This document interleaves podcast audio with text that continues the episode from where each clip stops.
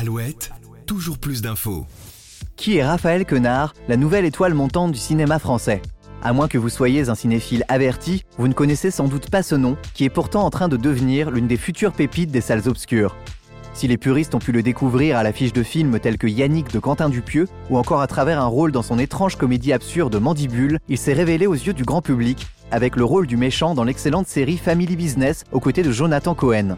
Alouette est fier de vous présenter cet épisode sur Raphaël Quenard, un podcast comme à son habitude, 100% original, intégralement écrit, enregistré et produit par Charles Devilliers.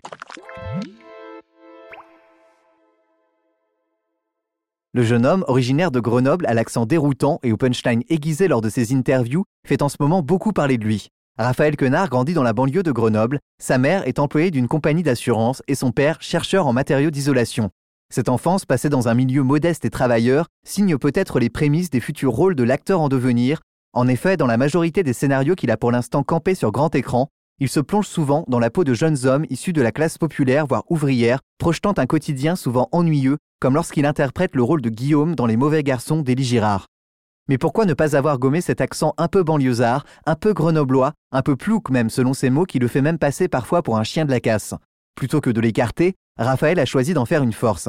Et il a bien fait de s'assumer, car sa manière de parler est devenue une véritable marque de fabrique, lui qui doit même s'en amuser désormais, refusant des scénarios trop lisses de par le succès qu'il rencontre à l'heure actuelle.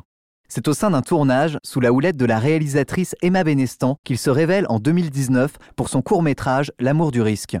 Après cette performance, tout va s'enchaîner très vite. Il signe un contrat de deux ans pour une série produite et distribuée par OCS, dans laquelle il campe le rôle d'un personnage maniaco-dépressif, Jimmy.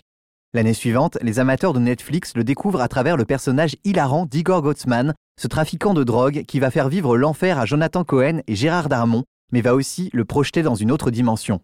Lui, qui a avoué être un grand amateur de football, comparant le poste de défenseur central qu'il occupait à un spectacle, celui du tacle glissé et l'art du contre-pied qui colle si bien à la peau des personnages qu'il interprète à l'écran. L'année dernière, son apparition dans Les Mauvais Garçons d'Élie Girard lui a permis de monter pour la première fois les marches du Festival de Cannes pour une première nomination pour la 47e édition du festival français le plus prestigieux. Mais fun fact, avant cette ascension fulgurante, Raphaël Quenard a eu un parcours qu'on peut qualifier au moins d'étonnant. En effet, rien ne le prédestinait à devenir acteur, lui qui avait entamé un cursus de chimiste où il saignera les bancs de la faculté pendant 5 ans. Se rendant compte qu'il n'aurait pas la carrière du professeur Raoult, il abandonne la blouse pour devenir assistant parlementaire de Bernadette Laclé, députée de la quatrième circonscription de Savoie. Mais pas facile la politique. D'autres s'y sont déjà cassés les dents plus d'une fois en tentant d'y faire carrière, sans succès. Raphaël, lui, n'est pas à un échec politique près, et se lance dans la chanson. Il réalise même une tournée aux États-Unis dans la peau d'un crooner interprétant les plus grands standards de la chanson française. Et s'il ne fait pas carrière, il décroche une anecdote étonnante celui d'un soir où un réalisateur de snuff movie, des films qui dépeignent à l'écran des tortures ou autres kidnappings à caractère sexuel, est venu le voir à la fin de son spectacle pour lui proposer un rôle, flairant sans doute alors tout son potentiel en devenir.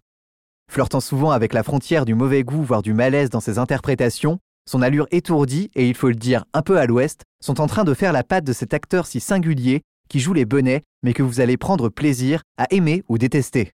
Le petit gars de Grenoble, attachant et très talentueux, laisse entrevoir de nombreux succès, et ce, on lui souhaite, pour les nombreuses années à venir.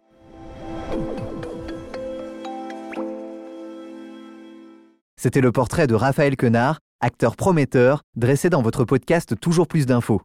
Quant à moi, je vous souhaite un très bon week-end et vous retrouve lundi pour un nouvel épisode de Toujours plus d'infos. Toujours plus d'infos, le podcast de la rédaction d'Alouette qui va plus loin.